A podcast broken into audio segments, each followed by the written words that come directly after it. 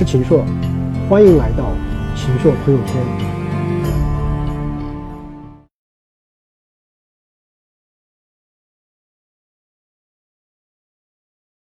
北京、苏州等等的一些城市，基本上都非常非常的清淡。我听到的一种最极端的说法，整个的住房按揭贷款可以停掉。中国的所谓人口红利啊。到了一个拐点，这意味着什么呢？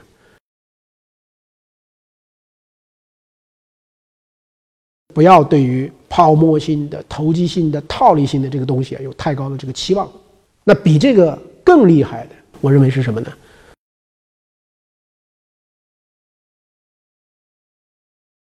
那这一期谈房地产啊，我想先从新年期间各地的一些成交来谈起。上海这么大一个城市。放假七天成交了几套房子呢？七套，比去年同期啊下降了百分之七十。整个的春节期间，杭州的二手房也只成交了十套。可能你要说了，你说的是春节这几天啊，大家不一定去买房子。那我们来看整个一月份，杭州成交了多少套房子呢？成交了八千五百套，而去年呢，成交了一万一千零八十七套，剧烈的这个下降。我们再来看一看北京、苏州等等的一些城市，我看了一下数据，基本上都非常非常的清淡。这是不是意味着整个中国的房地产在去年国庆节，十几个城市突然开始行政性的很多的限制和差别化的住房贷款的政策调整以后，会不会意味着进入到了一个拐点？我想这个很多朋友啊都会关心。那么首先呢，我想跟大家讲一讲，就是目前的。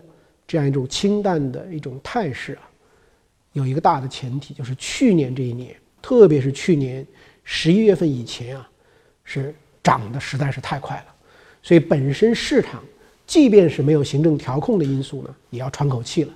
那么呢，我挑了两个这个角度来跟大家分析。我们先看一下宏观，去年这一年，整个中国的这个房地产啊。有三个数字，我称之为二三四。什么是二呢？就是整个的商品房销售面积啊，去年这一年，二零一六年比二零一五年增长了多少呢？增长了百分之二点二十二点五。所以我说是有一个二，你要记住。第二个呢，销售额，全国啊，销售额十一点八万亿，增长了多少呢？增长了三十四点八。第三个是最重要的数字，是我们居民住户中长期的贷款。主要指的就是按揭住房贷款，这个增长了多少呢？增长了百分之四十六点五，一共是多少呢？就在去年的一年中，中国的居民按揭贷款五点六八万亿。去年一年整个的全中国的人民币的新增的贷款多少呢？十二万亿多，百分之四十五啊都是居民这个加杠杆去买房子。在去年第四季度开始调控以后。那么市场本身它也需要调整，因此呢，今年市场就非常非常清淡。我们看杭州是非常典型的例子，前一年一月份啊，有一万一千零八十七套这个房子卖掉，那今年呢变成八千五百套，所以这个下降的幅度啊是非常非常大的。这是我讲的全国的情况，就是大家呢加杠杆加的太厉害，房价已经涨得太厉害了，所以大家要喘口气。我们讲完全国的情况啊，我们再回过头来找一个具体的城市，也就是去年整个中国房价飙升过程中的风向标，就是上海。那么我看了一下上海房地产的一些核心数据，比如说房价，全上海的销售的均价是多少呢？是两万五千九百一十块钱啊，两万六千块钱大数。那么细分是什么呢？细分是内环内是八万啊七千多。内环跟外环之间呢，四万四千九百多，那么外环以外呢，一万八千一百二十七啊。可能大家看看这个数字呢，好像还不是那么惊人。说我们上海外环外还有两万块钱以内的这个房子吗？但是啊，你要再仔细的做功课，你就看到问题了。因为这个数字里面呢，啊，这个里面有两项啊，一个是共有的产权房，还有一个呢。是拆迁的安置房，这两种呢是叫保障房。如果把这个保障房因素剔除掉以后，上海的实际情况是什么呢？上海的是内环啊，还是八万七千多块钱？就内环它的变化不大，因为内环里面不可能搞这个安置房保障房啊。但是内外环之间啊，就从四万四千九百多块钱一下子攀升到了六万两千两百六十五块钱。内外环之间啊，我们就已经是六万两两千多块钱。那外环以外呢？原来说外环以外啊，是一万八千多块钱。把这个保障房因素剔除掉以后是多少呢？是两万六千七百七十八块钱。所以呢，我们自己在日常的这个啊生活中，经常听到一些朋友说，现在的外环以外都要卖两三万。你看，把保障房因素剔除掉以后，它外环以外的平均售价都到了两万六千七百七十八块钱。所以拿这个数字再跟前一年相比啊，这个涨幅啊其实是非常惊人的。那么苏州、杭州。啊，包括这个北京、广州、深圳，还有全国去年大概中央政府要求你进行调控的十六个重点的城市，都有类似上海的这个情况啊。春节期间我回我的这个老家开封，这个地方在前年的房价呢还是四五千块钱，现在开封西郊靠郑州的话呢，比如说恒大要开这个盘，可能是八九千块钱，所以整个城市啊。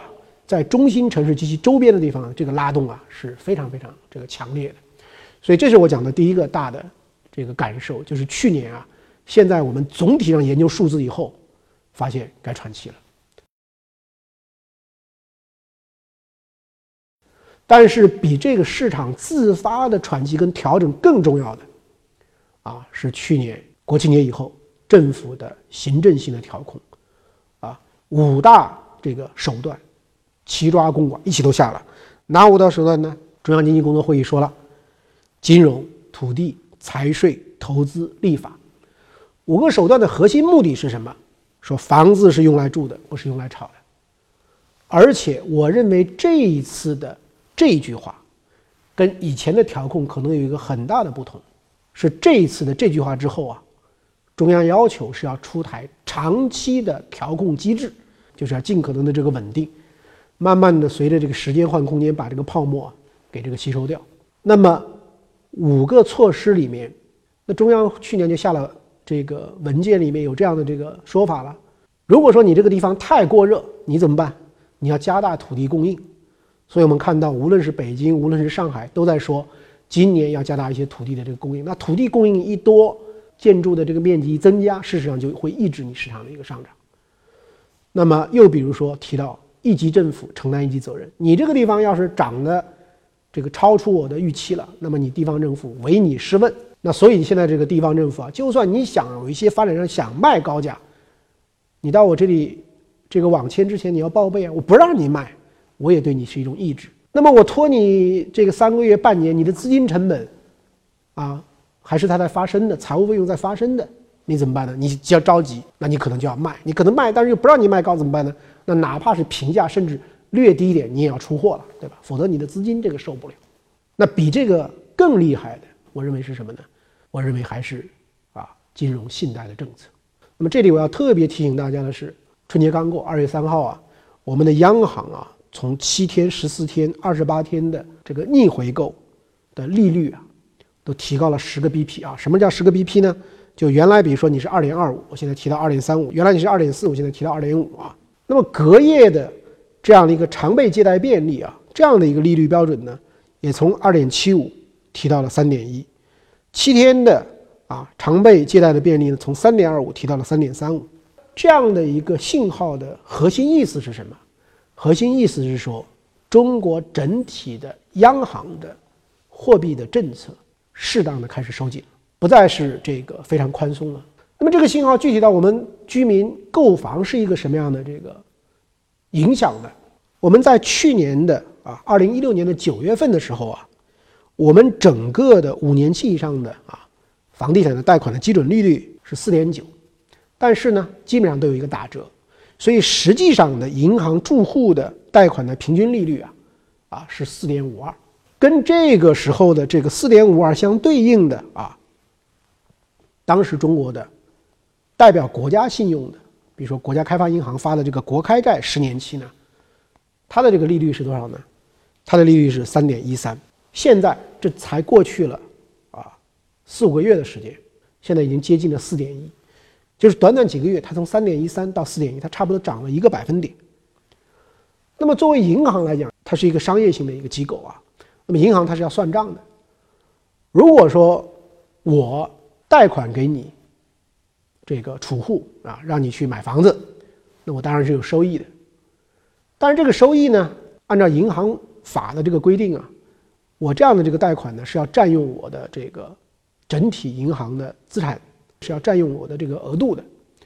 那现在你可以去想，我为什么不直接去买这个国开债呢？债的利率是在不断的攀升的，我的收益是在不断提升的，而我现在还给你这个同样的一个这个贷款的利率，我的收益是不大的。所以呢，如果按照国开债，的上升的这样的一个趋势呢，事实上，现在的银行给居民的这样的一种房贷的一个这样的一种利率啊，是应该提高的，应该提高多少呢？有的专家学者做了一些测算，应该提高到五点五。提高了五点五的含义是什么？如果五点五再给你稍微打一个折，那么就回到了你现在的基准利率了，四点九了。那就意味着说，目前的你再去做房地产的这个贷款的时候呢，你不可能再享有基准利率的打折了。因为它事事实上，它的这个整个的这个利率成本呢是上去了，所以你再想拿到打折的这个利率呢很难很难。所以我们去想，就是说金融其实是对房地产一个最大最大的支持，但是一旦银行不太愿意给你放这个房贷了，那么在这种时候，或者说不再给你打折了，你想一想，就整个的这个市场啊的这种活性，整个市场的动力呢，它就慢慢的这个下来了。所以我觉得呢，这个金融政策啊，现在是非常明显的，是要给房地产降温了。这个人口开始下降的时候呢，就是这个房地产接近于见顶的时候了。市场虽然很强大，但是跟政府的这个有形的手相比，那还是这个非常非常的这个弱小的，能够稳住就已经不错了。稳住是一个什么概念呢？你也可以在大头频道媒体合作伙伴澎湃新闻收看本节目精选。您也可以在大头频道战略合作伙伴喜马拉雅 FM 收听本节目音频。那么最后呢，我们再说一下整个的一些结构性的变化。我们整个中国的劳动年龄的这个总人数啊，是从二零一二年开始下降的。我们整个中国的流动人口。啊农村剩余劳动力流动到大城市，这是一个城市化很重要的指标。的净的一个人数的这个减少啊，或者说不再增多，大概就是在二零一五年、一六年开始了。那么有一个数据，二零一五年是中国流动人口的数量呢首次的这个减少啊，大概减少了这个五百万。二零一五年整个外出的农民工啊，新增的呢只有六十多万，这意味着什么呢？意味着整个中国的所谓不仅人口红利啊，到了一个拐点，而且中国的城市化从总体的在流向城市的这个人口几乎已经没有什么动力了。那所以从一个大的一个范畴来讲，当一个国家的城市化能够净流入城市的总的这个人口数字不再增长，甚至开始下降的时候呢，一般来讲呢，就是这个房地产。接近于见顶的时候了，所以我们从这样的一个结构来看呢，就是说对于中国的房地产呢，在短期啊，比如一两年的时间里面，能够稳住就已经不错了。稳住是一个什么概念呢？比如说二零一七年整个全年的同口径进行对比的话，如果这个房价不下降，我觉得就已经是很不错了。当然从结构上看会有变化，因为现在总体上不再净流入了，但是呢，某些中心城市。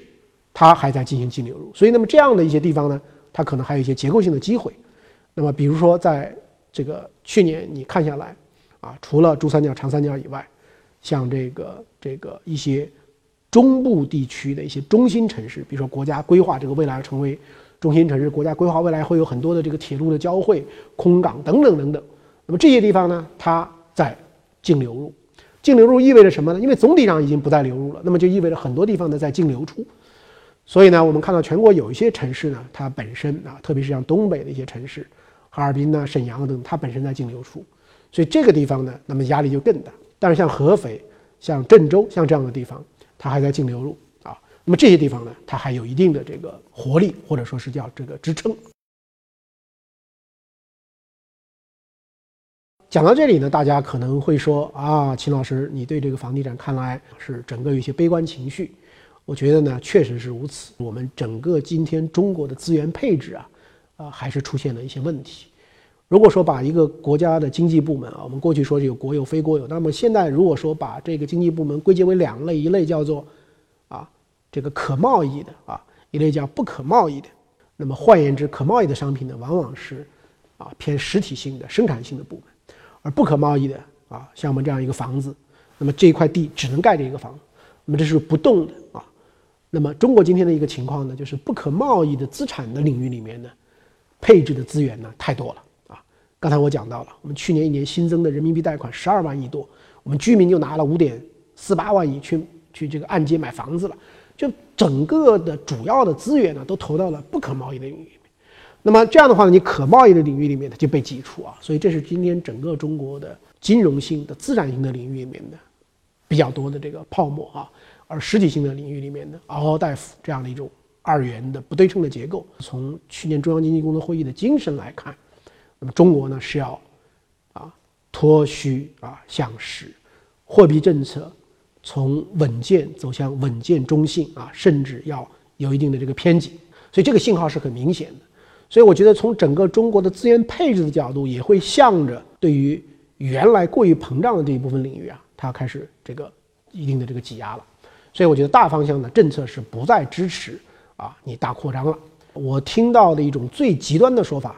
啊，是说在这个央行的高层的这个会议上，甚至有人已经提出来了，说如果啊这个房地产，如果这个房价还不能出现拐点的话，整个的住房按揭贷款可以停掉。那么当然这个东西我并没有去求证啊，我也是在啊经济学家的这样的一种演讲中看到了这样的这个信息。但是如果把这样的一个信号对照去年整个国庆节那么多的城市不断的出台行政性的调控政策。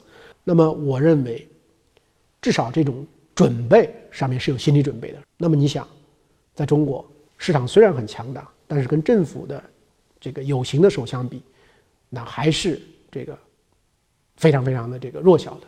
所以我觉得呢，不要对于再继续做大规模的这个泡沫性的、投机性的、套利性的这个东西啊，有太高的这个期望。那么未来中国的这个房地产既然是以住的为主，那么我也研究了一下我们中央经济工作会议里面关于房地产具体的这个去库存的一些具体的政策，所以的话呢，如果说大家有一些人还希望在房地产方面做一些投资的话，那么可能会有哪样一些积极的建议呢？我想呢，第一个呢，就是说在人口净流入的国家已经规划布局到二零二零、二零三零、二零四零，甚至这样的一些具有中心功能的这样的一些区域。以及它周边的一些区域啊，周边的一些洼地的区域，我觉得可能还有一定的机会。第二个呢，我觉得未来一个买的这样的一种房子的租金价值，可能会成为你去选择的很重要的一个考量标准了。就是说，因为你未来的这个啊，这个炒作的空间会很少，因为我觉得，特别是房产税等等等等的政策如果推出来的话，对于持有的这个成本都会提高。但是，你能不能租出一个好的价格？那么就跟这个房子所处的这个地段、周围的配套环境、周围的交通环境很有这个关系。那么第三个的话呢，我觉得就是一些，呃，具有差异性的、能够做得特别好的一些改善性的住宅呢，可能也能够在市场中胜出。因为我在春节的期间呢，我在这个郑州啊、开封啊，我们这个河南，我看了一些这个项目，我发现呢，就是总体有一个情况，就是同质化现象是非常严重的，啊，基本上都很类似。那我觉得你必须要做出啊很好的特色，比如说，在这个内地精装修很少，那你能做精装修，比如说这个这里面的这种冬暖，这个夏凉，你能够有一些这样一种这个环保型的啊这样的一种热能的这个控制，总之你必须要有很强的改善。那么这样的房子呢？才会有这个比较强的一个竞争力。所以综合这一期的这个节目来讲呢，我觉得整个中国的这个房地产高歌猛进的这样的一个时期呢结束了。目前呢，开始进入到了一个真正意义上的一个调整期。在这个调整期里，大的机会是这个越来越少的。所以我觉得大家在整个的金融资产的配置上，像过去那样过多的配置在房产上的这样的一种状况呢，可能要进行一种调整，而走向一种更加多元化的一个资产的配置。